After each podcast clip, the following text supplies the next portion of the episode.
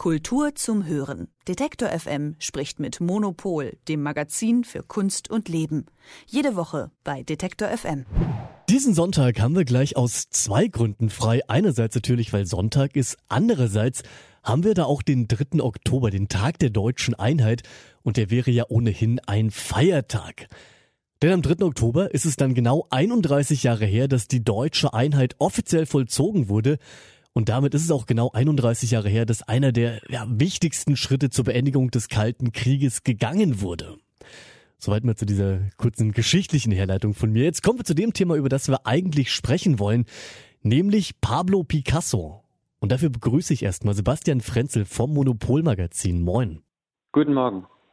Sebastian, wahrscheinlich wirkt es erstmal wie ein wahnsinnig großer, ungeordneter Themensprung, dass ich erst kurz vom Kalten Krieg erzähle und dann so direkt auf Picasso zu sprechen komme. Aber so ein großer, zufälliger Themensprung ist das gar nicht. Wieso? Ja, ähm, es gibt jetzt eine Ausstellung am Museum Ludwig in Köln, ähm, die beleuchtet, wie Picasso im Zweiten Weltkrieg ähm, und vor allem in, in der Zeit danach, also im Kalten Krieg, zwischen die Fronten geriet und von beiden Seiten eigentlich äh, für sich reklamiert wurde. Ähm, und das ging natürlich ähm, so ein bisschen gegen die bisherige Wahrnehmung von Picasso oder man kann das eigentlich an sich selber auch überprüfen, was für ein Bild man von Picasso eigentlich hat.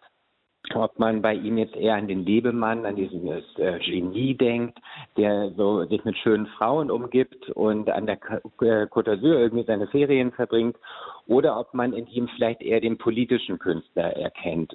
Dann frage ich dir nochmal kurz konkret nach. Was ist jetzt Osten, was ist Westen? Also der Westen hatte ähm, oder beide Seiten hatten eine sehr unterschiedliche Vorstellung davon, was Kunst äh, eigentlich bewirken soll. Im Westen propagierte man die Idee der Freiheit. Ähm, da hatte man das Bild, der Künstler ist unabhängig von allen gesellschaftlichen Aufgaben. Er folgt eigentlich nur seinen inneren Visionen, seinen, seinen Trieben, seinen ähm, Sehnsüchten, aber hat keine weitere politische Aufgabe. Und die Ausdrucksform dieser, ähm, dieser Kunst war eigentlich die Abstraktion. Das war so das Ideal, dass man quasi nicht realistisch malt, weil man eben auch mit der schnöden Wirklichkeit gar nicht so viel zu tun hat. Im Osten hingegen war es genau das Gegenteil. Da war die Abstraktion total verpönt, weil man gesagt hat, ähm, Künstlerinnen und Künstler müssen sich genauso in den Dienst der sozialistischen Sache stellen. Ähm, wir alle wollen hinwirken auf eine bessere, ideale Welt. Und da hat der Künstler genauso ähm, teilzuhaben wie der Bauer oder der Professor. Ähm, und deshalb soll er eben gerade realistisch malen und ähm, sich politisch auch eindeutig äußern. Theodor Heuss hat mal den interessanten wahrscheinlich auch zumeist wahren Satz gesagt, mit Politik kann man keine Kultur machen, vielleicht kann man mit Kultur Politik machen. Warum eignet sich denn gerade die Kultur, also die Kunst von Pablo Picasso so sehr dafür, politische Interessen zu vertreten? Ja, weil er eben eine widersprüchliche Figur war. Er war einerseits Mitglied der Kommunistischen Partei, ähm, und zwar seit 1944, und blieb auch bis zu seinem Tode ähm, Kommunist.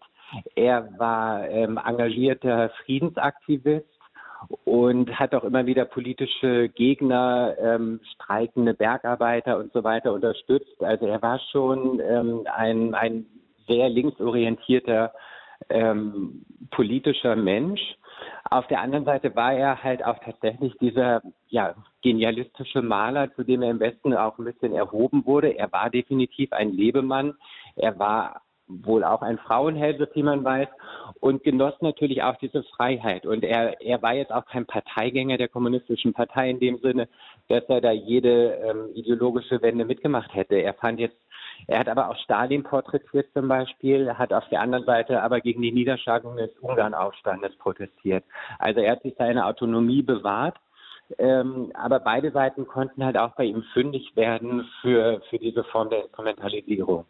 Ich musste an einen Satz von meinen Eltern denken. Die kommen nämlich beide aus der DDR und meine Mama, die hat mir mal erzählt, dass sie in der Schule gelernt hätten, dass Goethe doch ein Kommunist gewesen sei, was jetzt allein rein lebenszeitlich ja ziemlich einfach zu widerlegen ist. Aber nun war Picasso, wie du schon gesagt hast, ja wirklich auch Mitglied der kommunistischen Partei auf der einen Seite und dieser westliche Lebemann, nenne ich es jetzt mal, auf der anderen Seite. Kann man denn bei ihm, bei Picasso einschätzen, welche Seite tatsächlich mehr Anspruch auf ihn hätte oder müssen wir uns einfach mit der Antwort zufrieden geben, dass er einfach alles war und eben in keine von diesen vorgefertigten Schubladen reinpasst? Ja, ich glaube, ähm, damit müssen wir uns zufrieden geben und ich äh, würde das auch eher als Bereicherung erfahren, weil die Frage, die dahinter steht und die für heute auch aktuell ist, ist ja eigentlich, ähm, kann politische Kunst auch gut sein oder ist qualitativ hochwertige Kunst per se unpolitisch? Das wird ja von heute ähm, höchst umstritten betrachtet. Also wenn jemand wirklich sich politisch engagiert, dann gilt er ja nicht als so ganz perfekter Künstler oft, weil er sich quasi zu sehr mit dem kleinen Klein des Tagesgeschäftes aufhält. Ähm, vielleicht wäre es doch schön, wenn man sagen kann, ähm, gute Kunst kann auch politisch sein oder vielleicht ist gute Kunst gute Kunst ja auch immer politisch. Da sagt es mal Sebastian Frenzel vom Monopolmagazin. Ich danke dir schon mal für das Gespräch vorab und eine Sache noch. Es geht ja auch um eine Ausstellung. Der geteilte Picasso heißt sie. Wann und wo können wir die denn sehen?